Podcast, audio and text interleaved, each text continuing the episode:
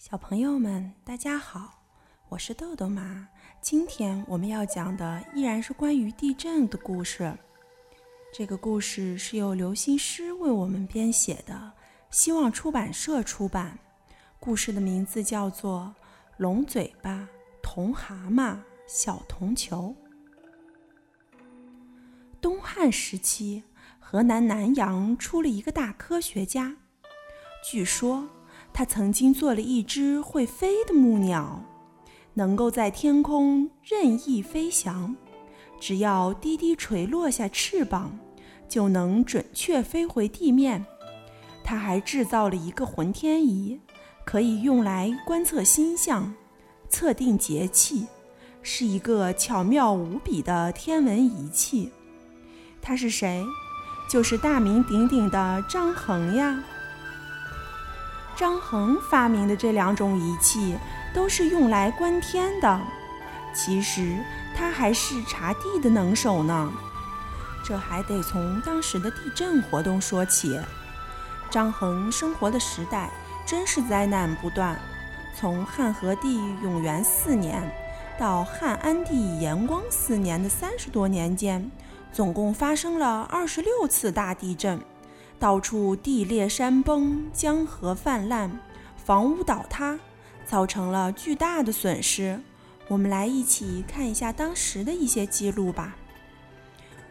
元初六年二月乙巳，京师郡国四十二地震，或地开裂，涌水，败坏城郭屋室，压杀人。这段话说的是那一年二月里，首都和天下四十二郡发生地震，有的地方造成地裂、冒水、城墙、房屋倒塌，压死人。郡比县大得多，同时有四十二个郡发生地震，可见影响有多大。这不仅仅一个例子，前面说从汉和帝永初元年。到汉安帝延光四年的三十多年里，除了一年没有地震，年年都有规模很大的地震发生，范围从十几个郡国到三四十个郡国不等，真可以说是天下大震了。地震影响了这么多的地方，各地的地方官被弄得焦头烂额，除了抗震救灾。还必须及时向皇上禀报，如果报告不及时，处理不恰当，可能就会丢掉乌纱帽。生活在这个时代的人们被地震折腾得够呛，张衡本人也受够了地震的滋味。古人迷信鬼神，认为准是鬼神作怪，害怕的要命。地震，地震，到处都是在说地震。说这时候是地震的世纪，一点儿也不错。面对着这样严重的情况，张衡心里也很着急。他不信鬼神，认为这是一种自然现象。既然是自然现象，必定就有规律性。他想，能不能制造一种仪器，监测地震活动呢？他这样想，就这样动手做。经过长期研究，他终于在汉顺帝杨嘉元年发明了一台后封地东仪，放在京城洛阳的一间屋子里。猛一看，这个仪器活像是一个平放的铜鼓，也像一个酒坛，圆鼓鼓的肚皮上画着羽兽和龟的花纹，显得神秘兮兮的。哟，这是什么东西？张衡的葫芦里到底卖的什么药啊？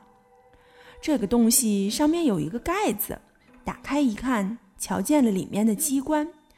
只见里面竖起一根上粗下细的棍子，连接着八个神秘的装置，紧紧贴靠着桶壁。这到底是什么玩意儿？再从外边来看看吧。只见这里有八条龙，头向下。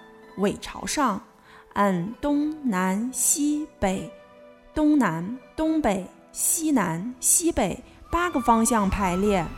原来这些内部装置连接着外面的八个龙头，每个龙嘴巴里都衔着一个小小的铜球，下面蹲着一只只张开大嘴的铜蛤蟆，抬起脑袋，专心专意地望着龙嘴巴，好像眼巴巴等着什么东西吃似的。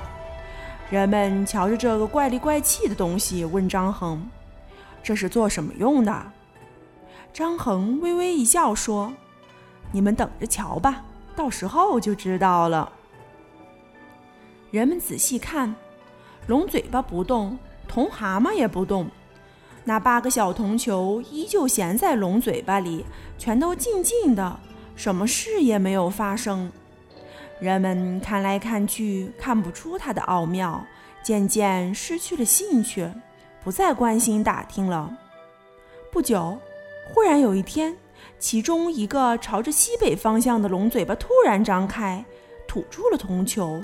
咕噜一下子落进了下面铜蛤蟆的嘴里。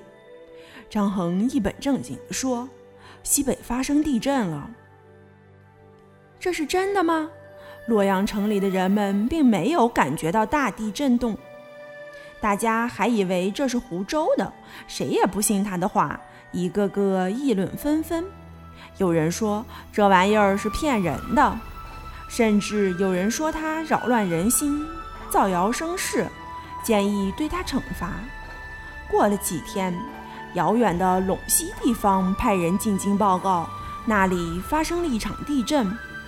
当使者汗水淋淋地从马背上跳下来，递交了当地官员上报的文书时，人们这才想起张衡的话。仔细一对日期，正是龙嘴巴吐出铜球的时刻。陇西距洛阳有一千多里，这个东西显示无误，说明它的灵敏度非常高。哇，原来他制造的这个古怪东西竟有这种妙用！从皇帝到满朝文武百官，全都惊奇的不得了，对他的发明大加赞赏，不由心服口服。直到这时，大家才明白。这是一个同步预测地震的仪器呀，有了它，远方一发生地震就知道了，比快马送来的消息及时得多。朝廷有了这个仪器，就能够更好地掌握四面八方发生的震情了。张衡把这个仪器取名叫做后风地动仪，他对地震波的传播和方向性有所了解。才设计制造出这个巧妙的仪器。这个后风地动仪的奥妙在于利用了力学原理上的惯性。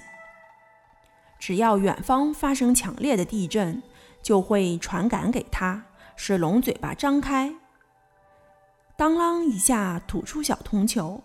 张衡的成就非常了不起，是地震科学史上一个重要的里程碑。欧洲直到1880年。才制成类似的仪器，比张衡的发明足足晚了一千七百多年。好了，今天的故事就讲到这儿吧。小朋友们还想了解更多关于地震的故事吗？我们在今后的几天将会为大家继续讲一些关于地震的故事。好了，别忘了让爸爸妈妈关注我们哦！一本一景一世界。拜拜。